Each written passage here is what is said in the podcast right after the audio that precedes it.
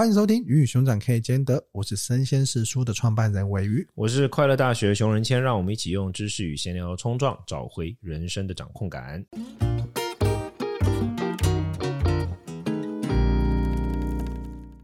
我前阵子在看 Apple Podcast 底下留言的时候，有看到有一个网友就说，他是觉得我们的节目是唯一他听下来完全不用加快倍速的 Podcast 节目。哦，那我们讲话的速度很符合他的 他的速度，是不是？其他人讲的速度比较慢，其他可能可能都要开个三倍速、四倍速听。天啊，我们速度有多快？OK，好，我们今天主题什么？今天这一集呢，我们要再聊一个话题，就是谈恋爱被家人反对怎么办？跟家人屁啊！这、哦、sorry，然后我不能总这样，我不能总是。我那天我一个朋友跟我讲说，你的风格就是永远都是把用最有最有破坏式的方式解决问题。我是属于直接把车板让别人撞烂那种 破坏式创新，有听过？那你那你自己怎么看这件事情啊？我刚不跟你讲了吗？没有，就是好。假设今天有人在快乐大学啊，或者是在流落中心底下私讯你问。他跟家人就是遇到了哇很纠葛的状况啊，就他今天被反对了他的恋爱，或者他结婚被反对了，那该怎么办？我觉得这种事情都是，可是我我觉得反而要克服的不是外在的事情，而是克服你内在的那个啊，就是被反对。So what？你为什么要人家支持？就是我觉得大家就是我我我好吧，应该说从我自己学到的东西，就是我我我受到的教育跟佛学观念里面，就讲的佛教有一个很重要的观念，就是叫缘起，缘分的缘。开启的起，呃，起来的起，缘起，缘起的意思就是说，一件事情的出现，它是需要很多条件的。那这衍生出来的第二个问题就是说，有些事情它可能需要少数条件，比如说它可能只需要两个因缘，它只要两个条件它就能存在。但有些事情它可能需要三百个条件它才能存在。好，这第二个嘛，哈，简单的道理。那第三个呢，就是说所有条件都会一直变动，所以你同有两个条件的那个，你只需要面对两个条件的变动；有三个百三百个条件的那个，你就要面对三百个条件的变动。第四个结论就是，当你需要越多条件才能够产生这件事情，代表这件事情越脆弱。所以我们应该追求的是，我的快乐是不需要很多条件就能够成就的，不需要钱呐、啊，就是不需要三百个条件。如果一个人要三百个条件满足他才能快乐，那你看他人生有多虽小。如果他只需要两个条件，他就能够得到快乐，那其实就只要顾好这两个条件就好。但是他如果要顾三百个条件，他才能得到快乐。那你看他人生是有多就是多崩溃。那更重要的一件事情是，很多时候啊，那些条件都是我们自己去设定的。它不是真实客观存在。那回过头来看到我们刚刚讲说就是什么婚姻这样，我就觉得婚姻的幸福为什么需要一条条件叫做家人认可？就是你你可以有很多个条件啊，就是说婚姻的幸福，在婚姻中感到幸福感，或者说当然你说婚姻要在现实层面走下去什么，他可能需要家人认可，of course。但我现在讲的是幸福感这件事，就是说婚姻的幸福感这件事情，它不就是你跟这个对象的事情吗？你跟这个对象之间已经够有够多条件需要考量了，然后你又让自己还纳入别的条件，才觉得自己可以幸福。就好像有些人会觉得，如果没有婚礼，我的婚姻就不幸福，或者说，如果我的婚礼没有怎样，没有求婚，没有钻戒，对，就是你有发现，就是你要为为了要为了要达成你的幸福，条件好多哦。然后，哎，就婚礼就一个条件而已啊，不是啊？可是婚礼的过程有很多细节啊。OK，你看婚礼，你你你办过婚礼，你应该知道，婚礼不是只有一个条件，非常可怕。你老婆会听吗？这句，就当然有可能，哎，当然有可能可怕，不是在这老婆。嗯来自外在嘛，对不对？来自婚礼办婚礼这件事情，因为他就需要两家人。其实我觉得你刚刚讲的那个状况是，一般人对婚礼的认知就是两家人的结合，就是大家会很想要给一些意见嘛。啊，你这个人怎么样啊？你的婚礼怎么样啊？那有的时候可能不只是你父母的反对，比如说你父母会听了他身边的人，他的兄弟姐妹，可能是你的舅舅、你的叔叔，他们来讲，哎，对啊，我们南部的婚礼就是要这样啊，或者是哎，北部的状况是怎么样啊，或者是哎，跟外国人结婚。哎、欸，外国人不好啦，就是会有这种各式各样的声音在他们中出现。有时候不一定是他们自己觉得怎么样，而是来自于社群，来自于他的关系网络里面的压力。因为就是两家人嘛，就不单单只是你们两个人，所以会有两个群体。这些群体它有各式各样的交流。因为我们都知道，就是一旦人变多了，关系变复杂了，对，他就很难谈判，或者很难有一个收拢到一个。对，对对，大家都是有共识的结果。对对对，就是，所以我的结论，我的我的观点一直都是说，你如果想要让一件事让你快乐，你就要减少它需要依赖的条件，你要有意识的去减少它，因为有很多时候你无意识，因为它会慢慢慢慢增加，你要有意识的减少它。说好，对我来说，一个婚姻，一个幸福的婚姻，最核心的几个条件是什么？因为我觉得好，人生在世呢，要快乐，就是。大大部分的人，生在世，我觉得要快乐跟幸福就已经不是。先不要讲到婚姻了，这集在讲谈恋爱而已哈。诸如此类，我们不要走那么深。类似这个事，就是说我我认为人生在世太多事情已经很不容易了。就是说，你知道，就是人生在是有很多困难。那属于个人的，或者说你所追求的快乐跟幸福，你总可以不要让他被那么多条件绑架吧？这你至少可以有意识的去做吧，因为其实属于内心层次的工作啊，它不一定是客观上什么。当然，如果你说你是非常的经济要依赖他人导致什么，那我觉得那是另码另外一码事。嗯、但是现在谈恋爱好，那更单纯，他没有婚姻这个这个这个问题存在。这个时候你就 let it go 吧，他就不接受就不接受，不接受就少见面了。我自己讲两个，因为在准备这题的时候，我有准备两个案例，是，是，都是刚好是我身边朋友啊，然后近期发生的案例。是是有一个事情是，哎，他的呃母亲。就反对他交女朋友，他就觉得，哎、这个女朋友她好像就是交友圈没有那么的正常啊，然后可能之前又是劈腿关系导致的这个状况，所以他就很不喜欢这个女生。那不喜欢到什么程度呢？就是他们可能在社群上 po 文，哦，他会在下面去回应他。或者是回来家里的时候就会一直碎念他，啊，就是封锁，会有各式各样的这种状况。我觉得刚刚讲的是，当然很单纯的在两个人的当然封锁母亲，你怎么不听我讲话？直接封锁我母亲。当然在两个人的关系里面，我们可以就是他们或者他们可以彼此就这样子去看待，但是。哎，你总还是要回到家嘛？那回到家遇到了家人或家人给你这样的反馈之后，他可能会觉得说：哇，一段关系可能搞了家里鸡犬不宁，或者家里闹革命，好像大家会因为他们这段关系产生了很多家庭的嫌隙或是争吵，他觉得很过意不去。哎，我我我我我对这件事情是完全反过来想的。我对这件事情，我才不会觉得说是一段关系。就是我我刚刚听到那个关键字，就是说，大家可能会觉得说，哦，一段关系让家里这样，那有必要吗？我的想法完全不是这样。我会觉得，我假如我是这样的话，只要哪段关系不对，他们就会变这样。我反而是反过来会觉得说，天哪，我家人竟然是这样的人，就是家人为了为了反对一段关系，他们会做到那么绝。对，就我会觉得，天哪，你有没有基本的容忍？因为我觉得，就是像我，可能这跟我个人性格或什么有关系。我就觉得不要干涉别人的事很重要啊，因为你人家的是人生自己过嘛。就是说，除非我能够保证说我的小孩我。就是到他挂的那一天，我都活得比他久，照顾他一辈子。当然，这个也很病态了哈。但除非是我能够保证这样，我觉得我才有话语一点点的话语权。但我小孩之后要过人生，是他跟他的对象或他的。那他想要怎么过他人生，他的事啊，该我与我何干？我我我何来去？那所以家人就不能表达意见嘛？就是我是我是他的家人，或者是我是他的朋友，嗯、我就不能他对他这段关系表达一些我的想法，或者是我做出一些我觉得对的事情。人家有想要咨询你的意见吗？就是人家没想要咨询你的意见。我 po 在脸书上面啦，发你自己的脸书 OK 啊？没有，我觉得发自己的脸书跟跑去人家底下留言那两码事。啊，OK OK OK，就是你发自己的脸书就算了嘛。就是说，我觉得当然也双向的。就说如果你妈真的很不喜欢这个对象，但你妈很节制，她就只是在她的板上讲，或跟她的朋友讲发即时动态，对。然后发现动就是你知道情了你，但你也没看到，那就算了。我觉得那也就互相包容，你也装作没看到，那就就大家有各自的小天地，就越过界，我觉得就不 OK。不论是哪一个方向，那到别人的涂鸦墙也算越过界。那你在你跟你你跟你的女朋友打卡，那我要下面讲说她好丑，那 OK 吗？你们哎、欸，你不要呛别人啊！我是举例嘛，我是举例，或者说什么你在打卡，那我就说什么哈哈，昨天去劈腿吧？那你 OK 吗？你觉得这、嗯、不行吧？对不对？就 OK，, okay. 对我我我的标准在这里。呃，你说第二个，那我讲好，第二个故事就是，呃，可能呃，他的家人喜欢某一种女生的的类型，可能是要，可能是要呃，讲话比较甜的啊，或者是比较会对长辈沟通的啊。可他交了一个，诶好像跟长辈很容易针锋相对，或是很有自己的个性，会长辈面前有主见呐，会就是有时候不小心还会呛长辈。那这在家庭关系的相处，大家一起出游或大家一起吃饭的时候，就很容易发生争吵。就好像也会有这样子的状态，可能对方不一定是有有去欺门踏户，就是家长那边不一定有欺门踏户什么，嗯、可就在相处上，诶、欸、一起出游，就是你要走长远关系，那想说要是要要可以两边相处的融洽的嘛，嗯、那这种话那怎么办？假如我是长辈，然后我儿子交了一个这样对象，对他一直呛，你要说这什么佛教？我就跟我儿子讲啊，我说你有你要带这样对象回来，我觉得我没意见，但你要有办法搞定，让我们相处融洽，因为你选的嘛。啊、oh,，OK，这个是责任责任落在他头上，我没意见啊。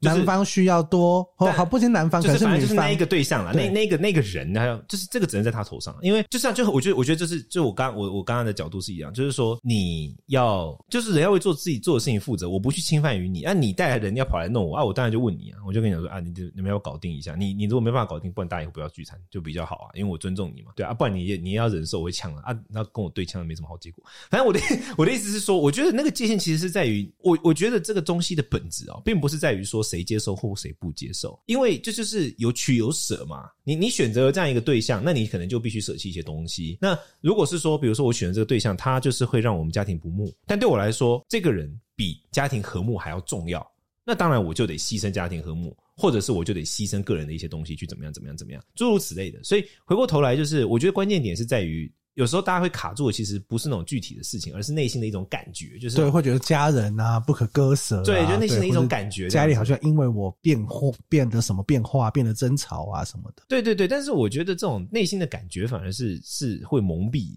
你看到现实的，就是说现实是你你要就是按部就班，你感觉上是这样的，就是人在做感觉的时候都会有呃，就是说。理理想上跟现实，我觉得最大的差别是什么？就是理想的时候，世界是横向的；这样价值就是现实的时候，世界是纵向的。什么意思呢？就是说，你今天问我说，就是废死，你如果问我真心想法，就是说废死是人，我们不要，我们不要杀害人，好不好？我觉得好啊，这符合我的佛教价值观呢。那国家有严格的法律，就是说不是严格法律啊，国家有一个正义的法律保护人民，好不好？我我也觉得当然好啊。我有各式各样我觉得好的东西，他们可能是矛盾的。但是这是因为我理想上他们是横向的嘛，他们两个互相不不不排队嘛，没有谁先谁后，所以对我来说都好啊。可来到现实层面的时候，其实关键问题就是在于我比较重视法律正义性，还是我比较重视那种，就是价值会出现排序，那这个时候他就会打架。所以我觉得大部分的人的这类问题，它不是在于说我们当然也希望有一个好的对象啊，我开心的对象啊，我家人也喜欢啊，这个当然我也希望啊。可是当他出现价值上的排序冲突的时候，你比较重视哪一个？这个我觉得反而是重点。我觉得很多时候我们内心其实是讲白了，就是说我不想排序，我两个都想要，而两个都达不到，我就在那边想说啊，那怎么办呢？就有时候会这样。我在想，我自己觉得说，这中间还有卡关的点，就是大家在跟家人沟通的时候，他其实是很难理性，或者是很难沟通清楚的。因为可能有很多是常年来的各种的问题呀、啊，嗯、或者你关系中是更更复杂的，对，对而且有时候会觉得说，哎，家人好像就是被伤害了也没有关系，因为就是可以复原，或者是这个这件事情它很容易就会造成说，嗯，他好像我爸妈就是不会改变啊，或者是爸爸妈就会觉得说啊，小孩就是这样啊，就是会有很多这种过去的标签卡着。彼此在沟通的路上，嗯、那就是就会造成说，其实你交了一个女朋友，我觉得大家肯定都是开心的，或者你交了一个男朋友，大家肯定都是开心是祝福的。那当彼此有些不和或遭到反对的时候，有没有去理解到底这个背后的原因是什么？那如果他开始以刚刚讲的一个例子，就是好，对方可能觉得说，哎，或是家长可能觉得说，哎，这个女生的或是这个男生的背景是不单纯的，或者是叫不好的，那你有没有去试着去证明或者试着去缓解？哎，其实不是想的那样。因为很多时候就是家长从他自己那个角度来看啊，他又没有跟你们生活在一起，他当然有他自己的角度的一些想法、一些东西去看这件事情。嗯，那到底在这个过程中有没有去沟通？那我觉得一二一二的解法其实都是，当你是属于你是家人的那一端，哦，就是这个是你的父母反对你男朋友或者女朋友，那你在中间你做的努力到底是什么？还是你就直接放弃沟通？还是你就直接觉得说啊，反正就算了，就是。当这件事情的主事者在这过程中的努力，我觉得是很重要的。对啊，但我觉得主事者对他努力很重要，但我觉得主事者是最难怎么讲啊？我觉得我我后来发现，我觉得我觉得你讲的很对，就是说所有的事情最后的成败都落在这个主事者头上。但是我觉得主事者是非常难扮演的角色，因为我看过两种主事者，两种主事者我都觉得很不 OK。第一种主事者是什么？就是他就会觉得说，我的这个对象要配合我们家里的风格，就比如说他爸妈是个控制狂，然后呢，他就觉得说，他已经习惯了，你你懂我意思吗？他习惯被控制，然后当他这个对象开始教他们，他就觉得，诶，你也应该要被控制啊，就很像是。我被奴役久了，你应该跟我做朋友，你也要被奴役，这这是第一种。我觉得这种其实很不 OK 嘛，好，这是第。那当然，第二种我也觉得很不 OK，就是他就觉得说，我跟我我的就是我跟我对象，或者说我现在这个这个这个人这样这样的方式，我的父母们必须要接受，或者说我就要去告诉他们，或者说怎么样，这我也觉得不太 OK。就是说，因为我觉得人与人的关系哈，它是一个很像是在跳舞，我们都说共舞嘛，人与人是共舞的。那个跳舞，我觉得最大的特点就是什么？有进有退嘛。就两个人在跳舞的时候，我会进一步的时候，你会退一步。啊，如果我进一步，你也进一步，我们就踩到脚了嘛。所以。共舞是一个有进有退、互相体谅的关系。那我觉得很多时候就是缺乏这种有进有退、互相体谅的意识是很很危险的。就比如说，你对你的对象，你没有想到说，其实对他来说是一个牺牲。比如说，你要叫你的对象加入你们家的控制狂家庭，你没有想过对他来说是一个牺牲，你必须要跟告诉他，跟你要退让，你没有想过这件事情。那回过来对你的家人也是啊，就是说，你如果没有想到说，就是对他们来说是一个新的打击，不能说打击啊，新的刺激好了，所以你因此要做更多说明，你有义务这么做。很多人会觉得说，我干嘛跟他讲？就你比如说你你你父母超级无敌假设哈，你父母假如保守一点，非常超级无敌讨厌刺青的男生，但你今天就是刚好跟一个不但是刺青的男生，你还跟一个刺青艺术家交往，然后你还不觉得你有义务跟他们说明，我就觉得很很怪。你当然有义务啊，你必须去，除非你不在意这个关系了，不然这是你的义务。你不是很多人会觉得说我干嘛跟他们讲，就不是这样的，因为人际关系是共舞的，除非你不想跳舞了。这个舞不跳了，大家就直接翻脸了。不然的话，我觉得有进有退是很重要的循环。这种应该说有这样的意识，是我觉得还是蛮重要的。我觉得，我觉得这个或许又更更升华到另外一个程度，就是两个人在一起，你到底要为对方牺牲到什么程度？嗯嗯，对，就是你要牺牲的是你家人的关系吗？那你觉得关系是大于这件事情的吗？或者是哦，你要配合对方，可能对方很喜欢出游，可是你就是一个宅在家里，你不喜欢出门，那你要跟那每每个礼拜可能要跟他们家人聚在一起，你不会跟家长相处，那这东西你是要加入的吗？我觉得这些东西反而是这在关系里面大家可以去思考的部分。对，可是这个重点，我我觉得这边的重点就是那一个桥啦，那个中间人，就是比如说我家人，假如说我带一个对象回去见我家人，那我就是桥嘛。我觉得那个桥是最重要的。因为我觉我常常我我自己看这种状况，我觉得最常看到的例子是什么，你知道吗？就是桥呢，他会表现出两种我觉得极度要不得的形式形态。第一种就是他没有预想过说这是一个挑战，他会觉得好像两个人就很融洽这样，就很多人就这样，他就他已经先预想会很融洽了，然后发现不融洽就觉得天哪怎么办？就我觉得这些想法就非常优幼稚，因为一定是不融洽。Come on，你们你们没有相处过诶，这是第一个，这我觉得是一个很重要的点。然后第二个点是，我觉得乔会场出现了一种。就是有点不太负责任的，就是说他就是延续着刚刚那个，他觉得这两个应该很融洽，他就会下意识的觉得应该要以某种方式来相处是既有的。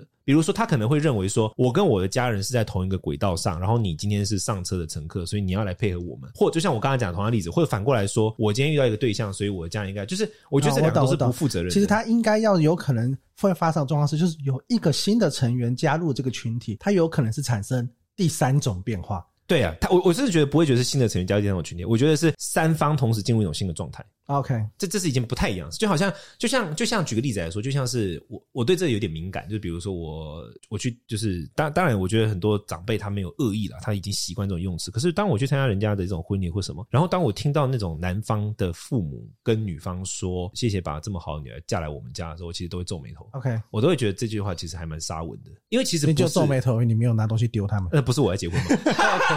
因为我会觉得就是不是啊，是双方共组了一个新的家庭，既不是嫁来你家。也不是娶你，就是他们两个做他们自己的事，人他们两个发生了人生新的发展，跟我们两个无关。我们两家人退后了，我们两家人下班了。就我我的感觉会是这样讲，就是我觉得应该是类似的一个状况，就是说他其实是一个你刚刚讲的很好，第三种状况，就既不是说我今天跟我的对象相处久，然后我带我父母跟他们一起，也不是我把我对象带回来我家，而是三方创造了一个三第三种状况。我觉得这个 mindset 超重要的，因为当三方是独立一起出去的时候，你就会做好一种新的心理准备。你就知道哦，这过程中一定很多会抓在一点啊，你要很多要协调的事情啊，你不会在很多危险就是危机的时候还表现出说啊，本来就是这样啊。我觉得这是最恼人的东西，就是表现出那种不是这样子吗？你真的很想往头上拔下去。我自己，我我你刚刚讲那个婚礼的，我可以 recall 一件事情，就是我自己在写呃，我跟我老婆结婚的时候是的第一的第一篇文的时候，我就想说，哎，我觉得之后大家可以表现出她是。大家可能会称呼她是刘太太哦，对对对对，我觉得大家想说她其实应该可以用她的本名来称呼她，她不是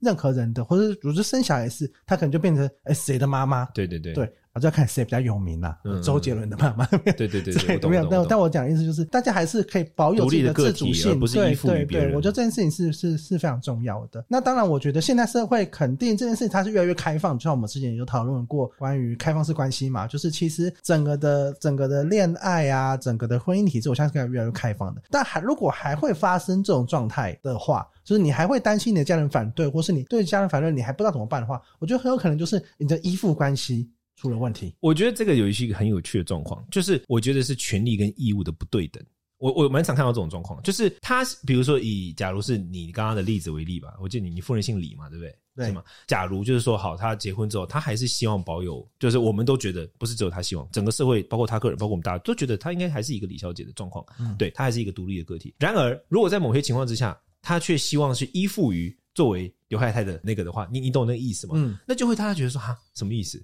这种感觉就好像嫁入豪门。我的意思就是说，你不能一有些人呢，很多人的不是说你富人，很多人他会一方面他想要得到那个，就是说我还是自由个体的这个权利，嗯，但是他却没有想要尽我是自由个体的义务。OK，比如说你今天是自由，就像我刚刚讲的，你是一个第三方哦，比如说你今天跟你的父母，你带你带你的对象跟你的父母一起出去，然后呢，既不是带你的对象加入你的家庭，也不是。让你的父母去配合这个对象，而是你们三个算是用三方是用一个新的方式来相处，所以是有更自由的呃有有一种新的模式。OK，这是一件很当然你就有一些权利嘛，比如说你就不能要求谁配合谁嘛，大家互相体谅。嗯但是义务就是你要去维护这个关系啊，嗯，你不能遇到问题的时候又跟你的对象说，哎、欸，我们家都是这样的，对，或者或者是对方的对象可能来到这个现在，哎，也也完全不沟通，或者是完全对对，你有义务这么做，对，这这就是我的意思，就是说都得把权利义务尽好，你不能就是说我要那个权益，但我不要那个义务，那当然就不要扛了，你就就没办法运行了嘛，对不对？好，那我们今天这一题呢，谈的是当你谈恋爱或是你结婚被家人反对了怎么办？我们前面一开始聊的就是，其实你关于你的快乐跟你的幸福跟你的关系，其实不用那么多条件，条件，你不一定需要家人的支持，你不一定需要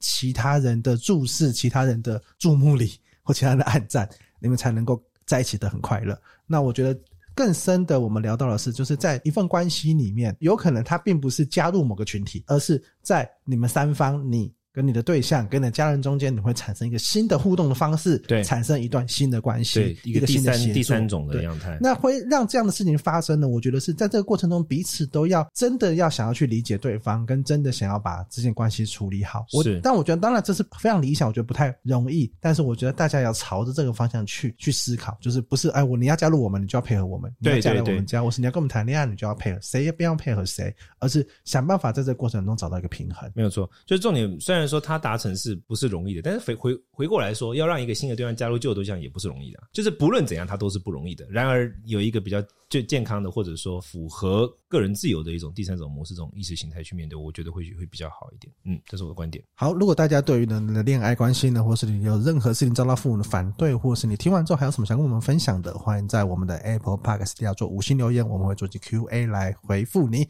今天就告个段落，谢谢大家，大家再见，拜拜，拜拜。